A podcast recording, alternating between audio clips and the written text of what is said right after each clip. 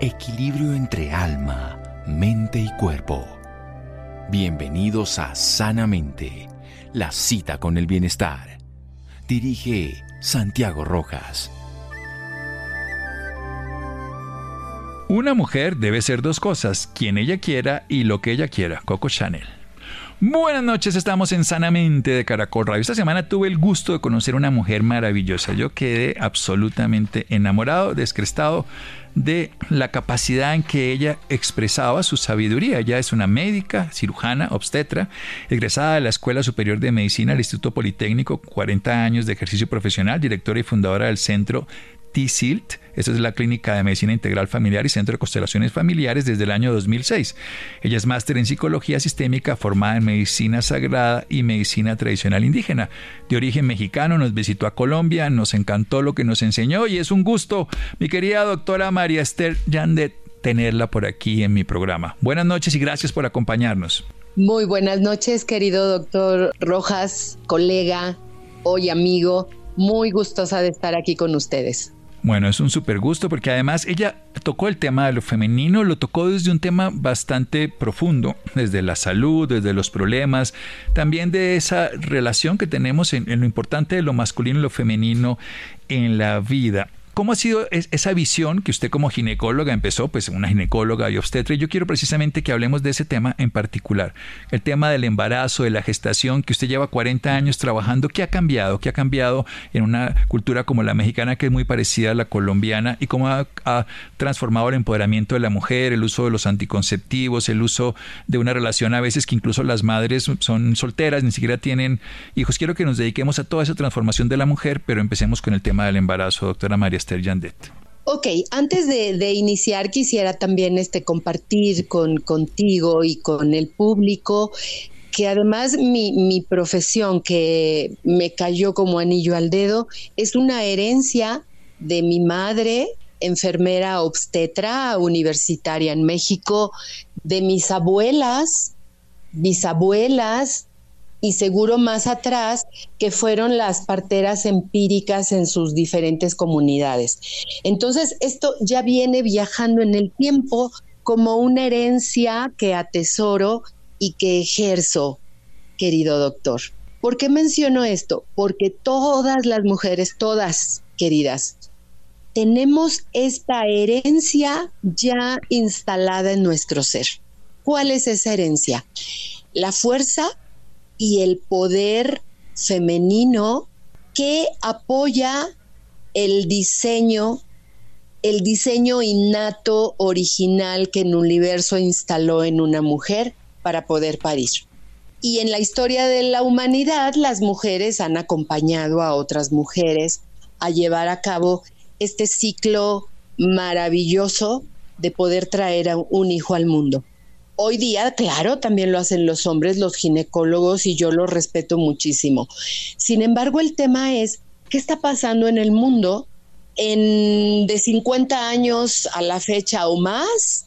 donde las mujeres empezaron a sentir que ellas no pueden, que este proceso de traer un hijo al mundo es de lo más difícil, de lo más doloroso, que no quieren pasar por ahí, que mejor una cesárea. Y esto que ha venido viajando a través del siglo pasado, desde la liberación femenina, el uso de anticonceptivos, la creencia de yo decido sobre mi cuerpo, la creencia eh, heredada también de que cuánto dolor, cómo duele tener hijos, esto le ha quitado a la misma mujer ese poder y ha creado una fantasía de que esto no se puede hacer y mejor que lo hagan otros. ¿Quién? Los médicos. Pero el proceso es natural y el diseño que una mujer tiene para parir encaja perfecto con el diseño natural que un hijito tiene para nacer. Si permitimos que eso suceda desde la intuición mamífera y femenina de estos seres humanos que somos, eso es lo que hoy día los que estamos defendiendo el parto miramos que sí se puede, que sí se logra, pero necesitamos regresar a ese origen, que ya nuestro cuerpo femenino sabe cómo hacerlo y el pequeño cuerpo de los bebés también sabe y ambos colaboran formando un equipo sensacional que puede dar nacimientos a través de partos naturales y natural quiere decir parto no intervenido, parto eh, respetado, parto humanizado y yo digo parto mamiferizado, donde el bebé que nace tiene a una mujer que es su madre tan disponible, tan despierta, tan dispuesta, tan abierta a recibirlo en sus brazos después de que él sale del vientre materno. Y esto es potente para cualquier ser humano. Sin duda, vamos a seguir con este tema tan hermoso de una mujer maravillosa que nos recuerda este diseño natural, este parto mamiferizado, como lo dice en sus propias palabras. Seguimos aquí en Sanamente de Caracol Radio. Síganos escuchando por salud. Ya regresamos a Sanamente. Bienestar en Caracol Radio. Seguimos en Sanamente. Seguimos en Sanamente de Caracol Radio. María Esther Yandet, ella es, además de médica y de obstetra, tiene toda una formación en medicina sagrada y medicina tradicional indígena de su país, de México. Tiene 40 años de experiencia en el ejercicio profesional de obstetra y nos habla de que los seres humanos venimos con un diseño natural, que la parte femenina, que la mujer tiene la posibilidad de parir y que el bebé, la bebé, tiene la posibilidad de nacer, que venimos básicamente para esto y que por eso lo importante de humanizarlo, de no intervenirlo, de un parto incluso mostraba que ni les rasuraban, que no les hacían episiotomía, que se puede tener un parto con todas las características y acabo de escuchar una palabra que es muy real, o sea que somos mamíferos y la naturaleza lo ha hecho siempre y es recordar eso y que además va a haber una madre que está dispuesta, despierta, amorosa y sensible para nutrir a su bebé, para continuar el proceso que la vida le gestó en su vientre y que ahora le permite desarrollar en el exterior.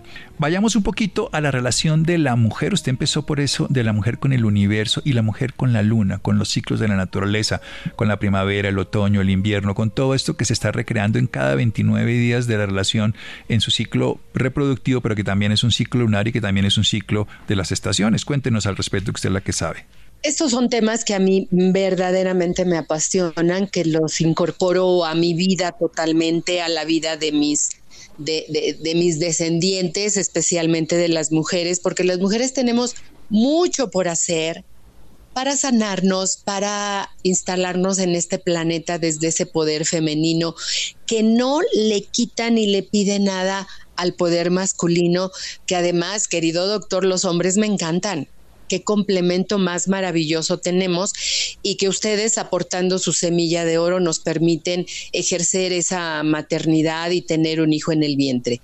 Y este, estos ciclos por los que pasamos las mujeres y que solo hemos mencionado el del parto, pues pasa inicialmente por el ciclo menstrual por el ciclo del embarazo, el ciclo de nacimiento, el ciclo del climaterio y la menopausia, ciclos femeninos poderosos, saludables, que hoy están mirados con tal vez con una cierta devaluación, con un cierto rechazo.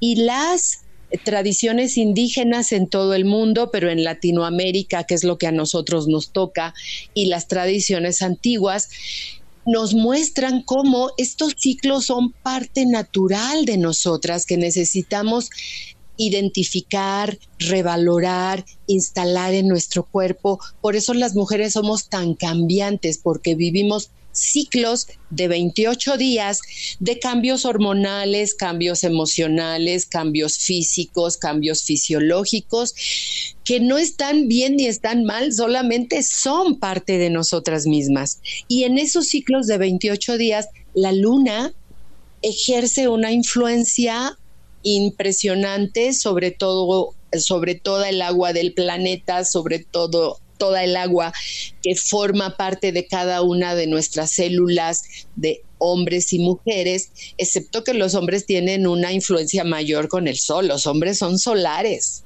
Qué estupendo.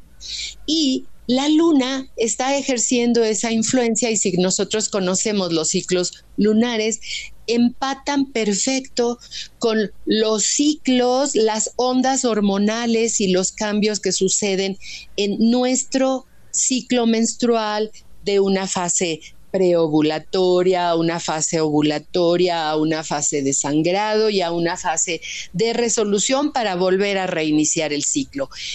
En estas palabras lo digo, pero esto tiene una riqueza ancestral e indígena maravillosa.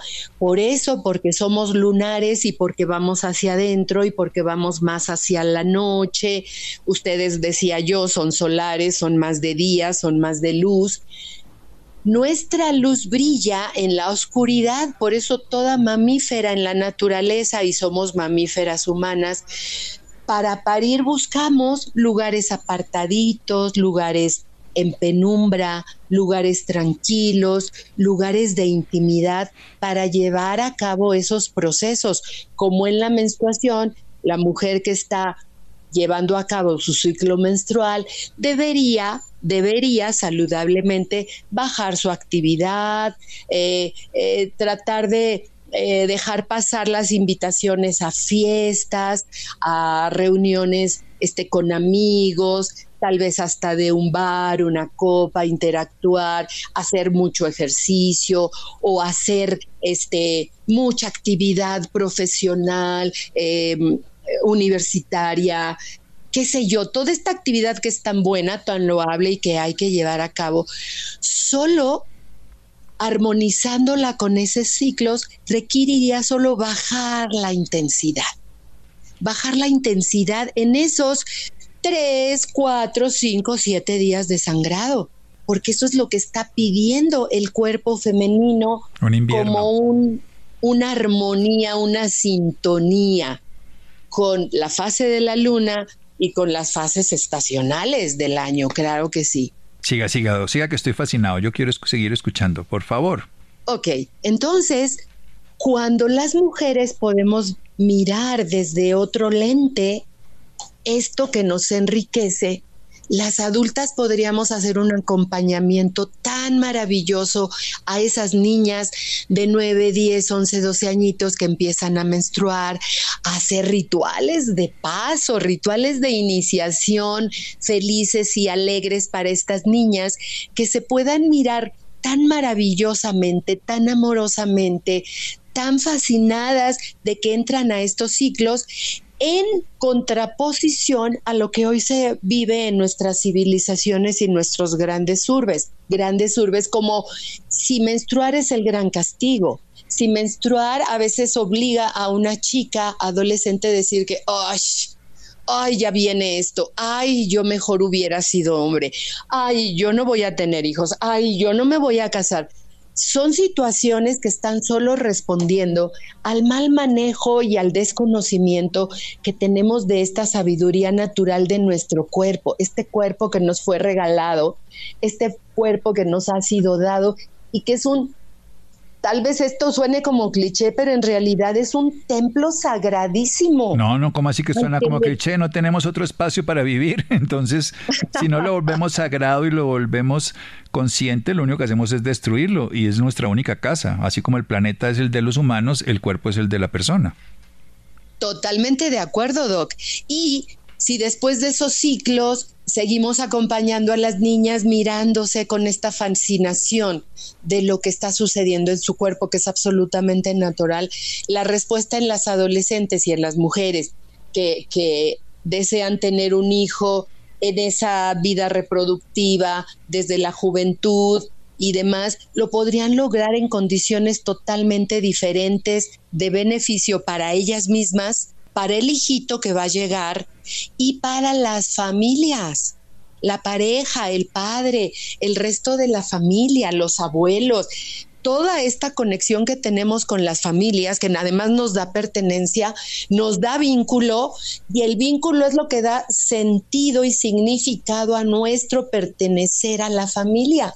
Esto es así y hay quien, hay, lo miramos sobre todo en países por ejemplo, como Estados Unidos, que los chicos salen de las familias a los 18 años cuando se van a la universidad y pasan a veces décadas para que se vuelvan a encontrar o reconectar con sus padres, con sus hermanos, etcétera. Ahí hay un corte brutal de algo que está pasando en nuestras sociedades actuales y que tiene que ver, desde mi punto de vista, va en conexión a lo que ha estado sucediendo desde que somos un proyecto o no de nuestros padres. Que somos un proyecto o no. sí, somos una idea. Vamos a hacer un pequeño corte, María Esther. Espera un momento porque nos piden aquí por, por temas del, del tiempo, pero la sigo escuchando después de un instante aquí en Sanamente de Caracol Radio. Síganos escuchando por salud. Ya regresamos a Sanamente. Bienestar en Caracol Radio. Seguimos en Sanamente.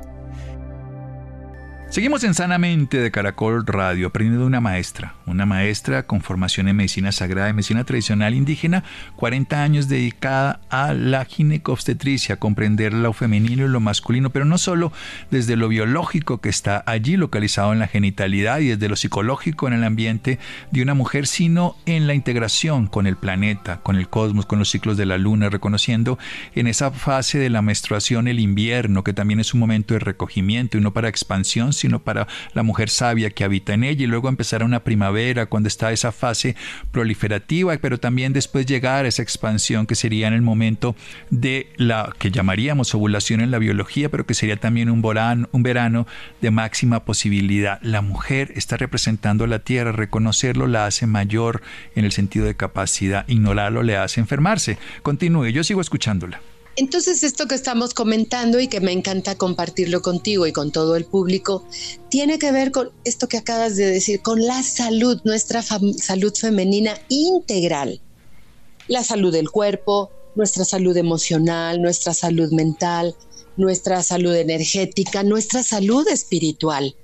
Y desde la salud mental creo que aquí ha habido un trastorno, una confusión al respecto de que las mujeres hoy estamos autoexigidas y muy exigidas y presionadas a nivel familiar, social, a nivel económico, profesional, a que tienen que ir cada vez más hacia adelante, escalar peldaños, tener buenos sueldos, buenos puestos. Sí, perfecto.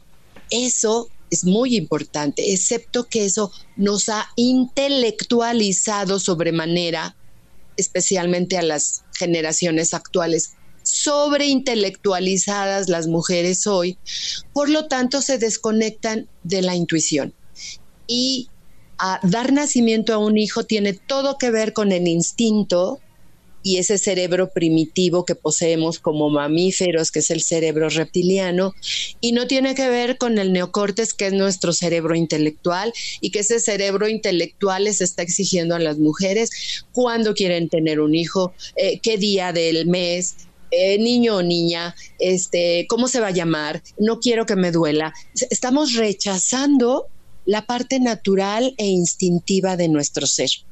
Y volviendo a estos ciclos de los que hablábamos, si pudiéramos rescatar todo esto sabio que ya nuestro cuerpo posee, pero que necesitamos despertar, entonces podríamos ir avanzando, caminando, transitando todos estos ciclos hasta llegar a esa etapa maravillosa de transición, fuerte para algunas, que es el climaterio y la menopausia. Sin embargo, se llega a la menopausa, viene lo que llamamos un segundo aire Segunda primavera.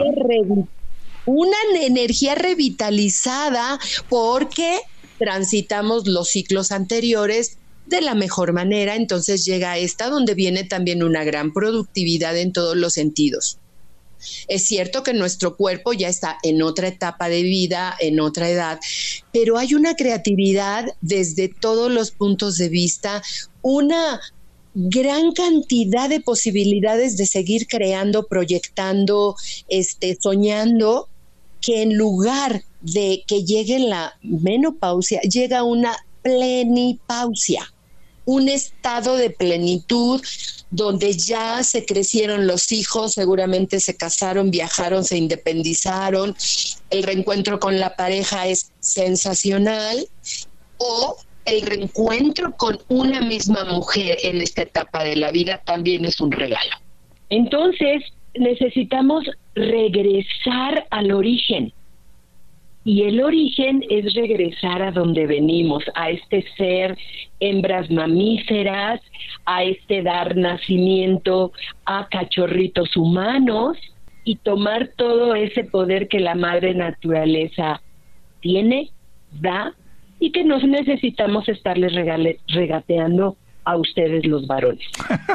sí, sí, sí, eso es además, no, no les deben nada, no les debemos nada en el sentido de ese, de ese tipo de valoraciones humanas, pero no necesitamos todos y nos compartimos todo, porque sin esto no tendríamos una humanidad. Detrás de cada hombre hay cientos de mujeres en sus ancestros y detrás de cada mujer hay cientos de hombres. Nos necesitamos, no nos debemos en el sentido de cobrar, pero nos necesitamos para lograr. Quiero preguntarle algo precisamente en, en esta historia, la sexualidad. Usted hablaba de una visión del orgasmo que me pareció muy interesante. ¿Por qué no la comparte aquí con todos los oyentes, doctora María Esther Yandet? Ese es otro punto importantísimo. La sexualidad a mí me sorprende, queridos, que en este tercer milenio de tecnología, de avance, tecnología de punta, robótica, mecatrónica, este, redes, wow, seamos y sigamos siendo unos párvulos en sexualidad en desconocimiento de sexualidad y ejercicio de nuestra sexualidad. Nuestra sexualidad está instalada en nuestro ser desde el momento mismo que el universo dispuso ser hombres o ser mujeres, nacer niño o nacer niñita. Excepto que claro, como es una energía tan poderosa, tan, tan poderosa, a través del tiempo se se ha considerado y se sigue considerando un tabú, algo de lo que no se habla, algo que no manejamos de la mejor manera y en la potencia que hombres y mujeres tenemos, algo que no se le explica a los niños, a nosotros tampoco nos fue explicado, y algo que hoy día en que hay tanta información, esta era de la información, esa información no está filtrada para jóvenes, para adolescentes y toman toda esa información eh, confundiendo, confundiendo lo que esa información da y, ejerciendo su sexualidad y la relación con el otro todavía más confundidos. Lo siento, pero así es. Sin embargo, esa sexualidad, las mujeres sobre todo, también los hombres, pero hablando de mujeres, necesitamos incorporarla, reencontrarnos con ella, de la mejor manera, de esa manera tan sensual, deliciosa, queridos, de disfrutar la vida de tener orgasmos con la vida, al mirar este, la naturaleza, al saborear deliciosos alimentos con todas esas papilas gustativas que están en nuestra boca, de eh, pasar deliciosamente al resto de nuestro tubo digestivo estos alimentos, estos ingredientes que nos nutren, de nutrirnos emocionalmente, espiritualmente para tener esos orgasmos de los que yo hablaba, orgasmos con la vida, orgasmos con nosotras mismas en el sentido de estar dispuestas y disponibles para la vida que nos ha sido regalada. Entonces, una mujer se puede, yo apoyo que se pinte los labios tan rojos, tan maravillosamente rojos, que la vida mire, mire que esos labios están dispuestos a disfrutar lo que la vida nos trae, echando abajo la creencia de que solamente las mujeres que sexo servidoras se pueden pintar los labios rojos, o si las mismas mujeres miramos a una mujer con labios muy rojos, empezamos a hacer cierta cierta crítica, juicio de eso que sucede y que ha sucedido en muchas épocas, pero a donde los quiero llevar es a esta traducción de que si una mujer se pinta los labios rojos, le está mostrando a la vida que quiere llegar a esa plenitud, a esa sensualidad, a esa excitación con la vida misma, y lo digo en el mejor sentido. Si eso logramos las mujeres, entonces estamos mucho más en posibilidades eso disfrutarlo con el otro. una Y con el otro es la pareja. Sí, sí. Y los hombres, en otro contexto y en otro sentido, también necesitan mirar que la vida les está dando esta sexualidad para preguntarse a sí mismos cuánto están haciendo un buen uso, un buen uso de su sexualidad, de su potencia de crear vida, de esas células este, maravillosas que yo digo la semilla dorada, que son los espermatozoides, ¿dónde han elegido depositar esa semilla? ¿En qué tierra fértil la van a depositar? ¿O simplemente la desperdician y la riegan por aquí y por allá, perdiendo una potencia física, espiritual, energética? Yo solo lo pregunto. Aquí tú podrías dar la respuesta, querido Doc. Yo creo que no la tenemos, pero la tenemos que construir precisamente para irnos para el otro lado. ¿Por qué se ha perdido la fertilidad y la fecundidad? Cuéntenos un poco la versión. Hoy en día cada vez las mujeres necesitan apoyos de profesionales, de medicamentos, de tiempos específicos, cuando algo era que se producía casi de manera automática en las relaciones. Claro, porque en esta vida em, rápida de un estrés crónico, de un eh, efecto ambiental sobre todo lo que consumimos, hasta el aire que respiramos, hemos estado dándole a nuestro cuerpo muchos productos procesados, eh, un aire contaminado, un estrés permanente eh, que lleva a estados de obesidad. Hoy día se investiga y se confirma rotundamente que las mujeres a partir de los 35, 30, 35 años ya empiezan a perder su eh, su reserva ovárica, es decir, eh, ovarios ya no están produciendo cantidad y calidad de óvulos, igual que los hombres. En los hombres ya se estudió desde la epigenética lo que les afecta el tabaco, el alcohol, la presión laboral, la presión económica, el mal dormir, el estar pegados a, los campos electromagnéticos de todos los, los aparatos y toda la tecnología. Y entonces también ya está confirmado cómo pierden esta capacidad en cantidad y calidad de su de sus espermatozoides. Esto ya está demostrado con medicina basada en evidencia.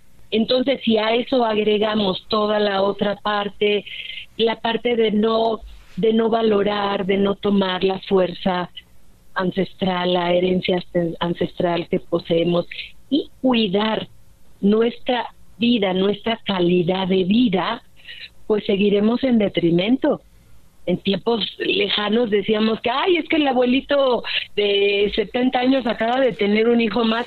Pues sí, hoy día los, los hombres desde los 40 años también empiezan a perder esa capacidad de producción y calidad de espermatozoides. Entonces, ¿qué les digo? Una cosa va ligada con la otra.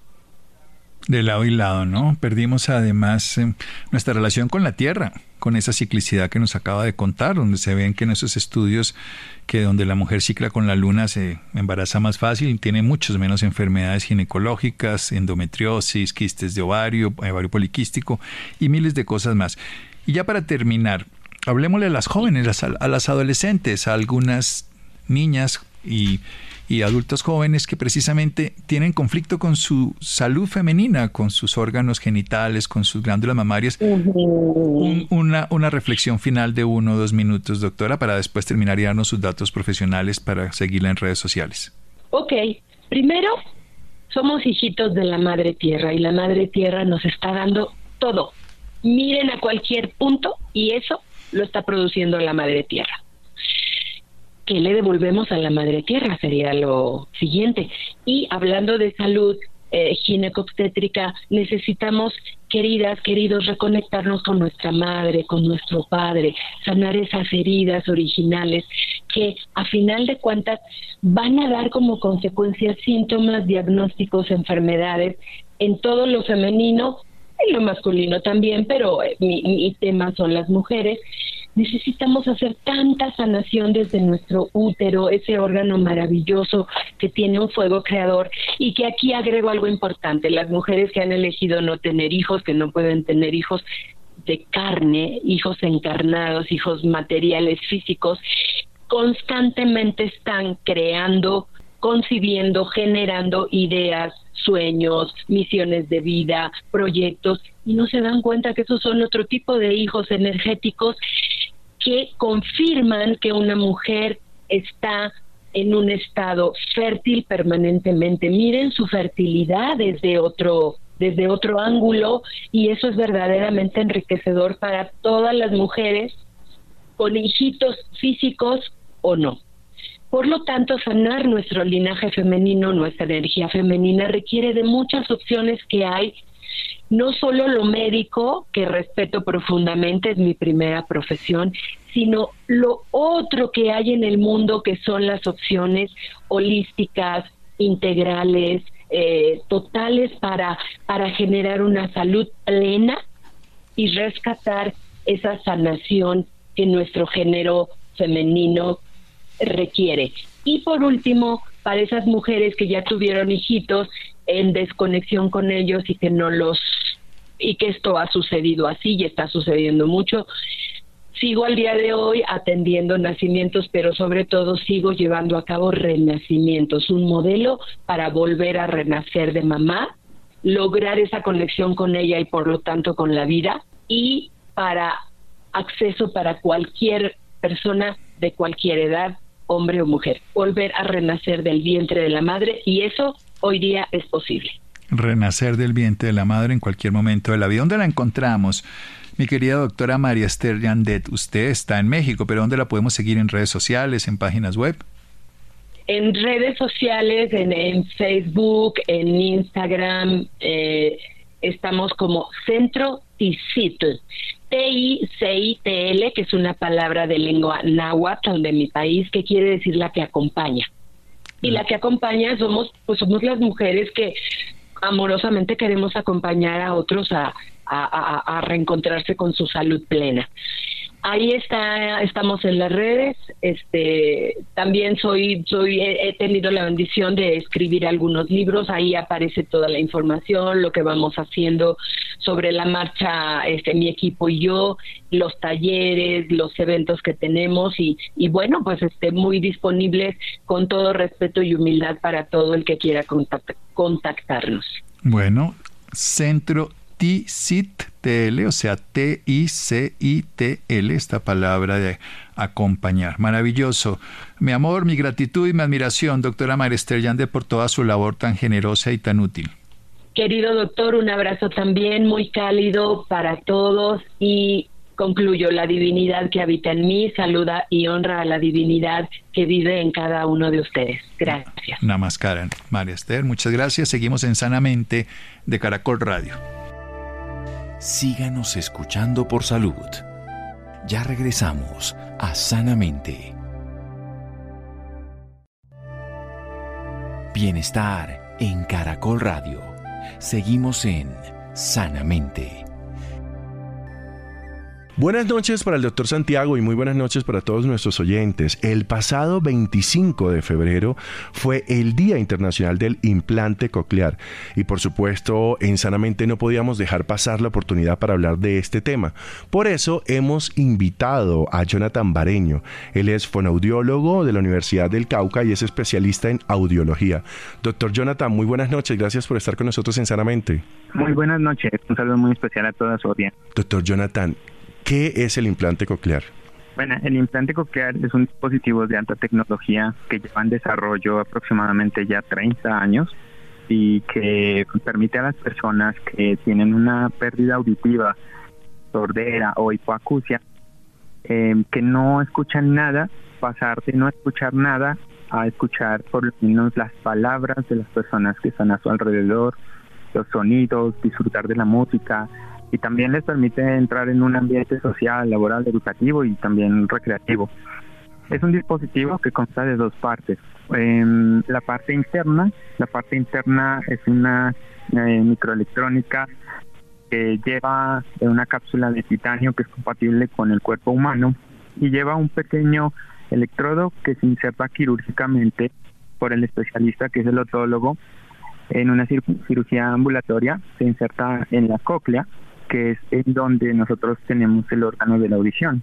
Y esa partecita va a recibir eh, estimulación o la información de una segunda parte, que es el procesador, que es un, um, un dispositivo que se pone ya sea en la oreja o encima de la piel.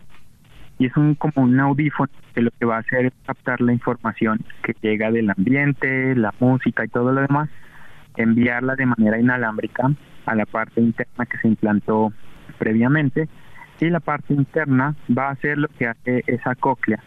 Reemplaza a la cóclea transformando la información de sonido, esas vibraciones, y las convierte en, pulsos eléctricos, que es como nuestro sistema nervioso se comunica. Y esa información eléctrica pasa al cerebro y allá se, se interpreta como sonido, como música y palabras. Doctor, ¿qué tan importante es el implante coclear para, de alguna forma, como no quiero decir insertar, pero sí como no sacar del ambiente laboral a las personas que tienen un problema de audición? Bueno, el implante coclear le permite a las personas integrarse en este ambiente social, laboral, educativo de una forma en la que puede comunicarse con el lenguaje. Recordemos que el lenguaje y la comunicación eh, se puede dar por diferentes medios, pero en, la parte auditiva, el acceso al sonido nos permite a nosotros desarrollar palabras. Nosotros escuchamos desde pequeños cómo hablan nuestros padres, nuestros abuelos, nuestros amigos, nuestros familiares. Y poco a poco vamos integrando esas palabras en nuestro vocabulario. Con el paso de los años pasamos de solo entender unas cuantas palabras a utilizar frases más complejas, a comunicarnos, a aprender, a utilizarlos para aprender a escribir, a leer y para desarrollar nuestras profesiones y demás. Entonces, eh, el implante coclear a las personas que tienen este tipo de hipoacusia les permite no solo escuchar, sino también desarrollar todas esas habilidades comunicativas, el lenguaje, eh, arte, eh, diferentes habilidades, oficios, entonces, esa es la gran importancia de este dispositivo.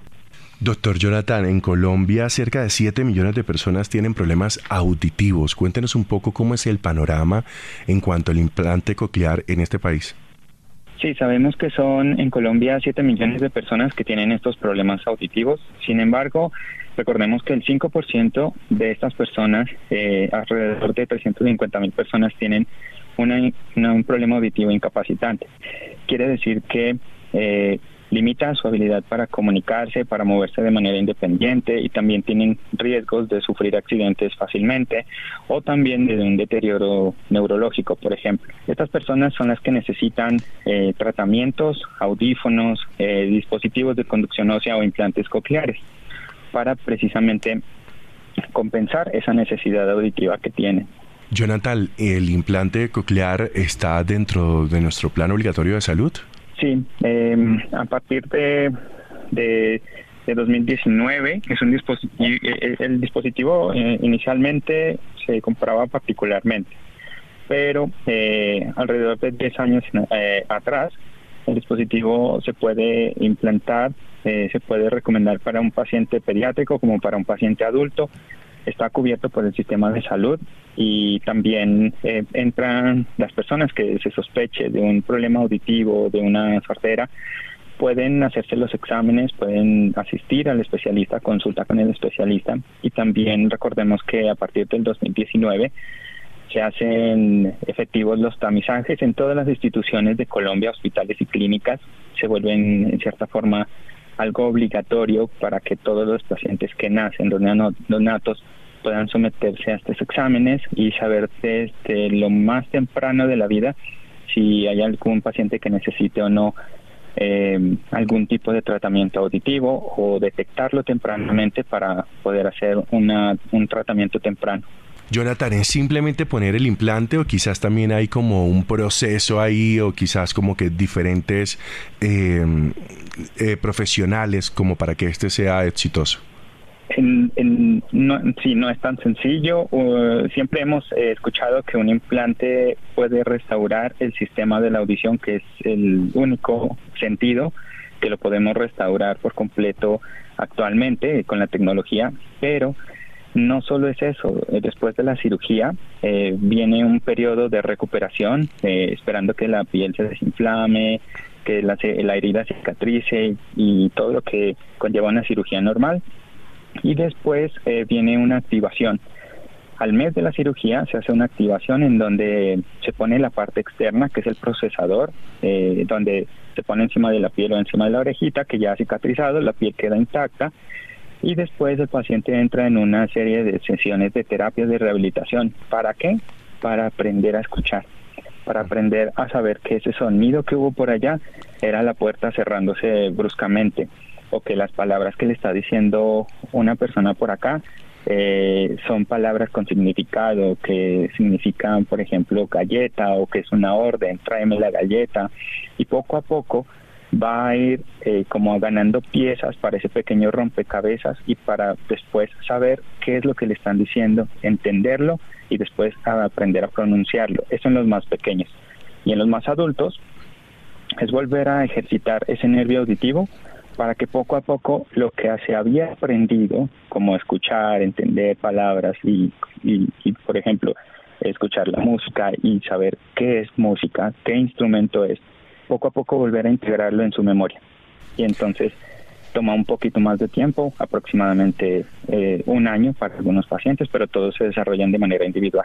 Jonathan, esto quiere decir que cada persona hace su proceso con cada implante coclear. O sea, me refiero a que un implante o el aparato como tal no le funciona a esta persona y al otro, sino que cada uno tiene como su proceso individual o las adecuaciones del mismo.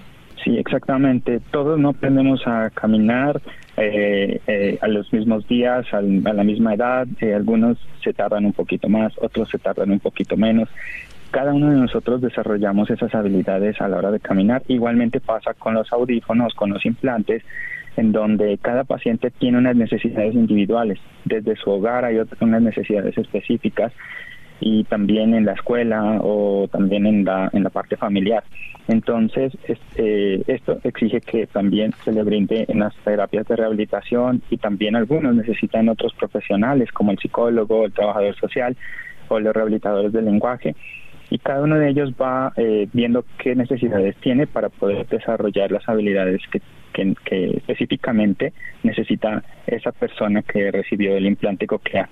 Bueno, Jonathan, muchísimas gracias por estar con nosotros en Sanamente con este tema tan importante. Con mucho gusto, siempre es un placer. Feliz noche, que descanse. Isidro, buenas noches. Gracias Isidro, gracias a Oscar, gracias a Mario. Quédense con la voz en el camino con Ley Martin. Caracol piensa en ti. Buenas noches.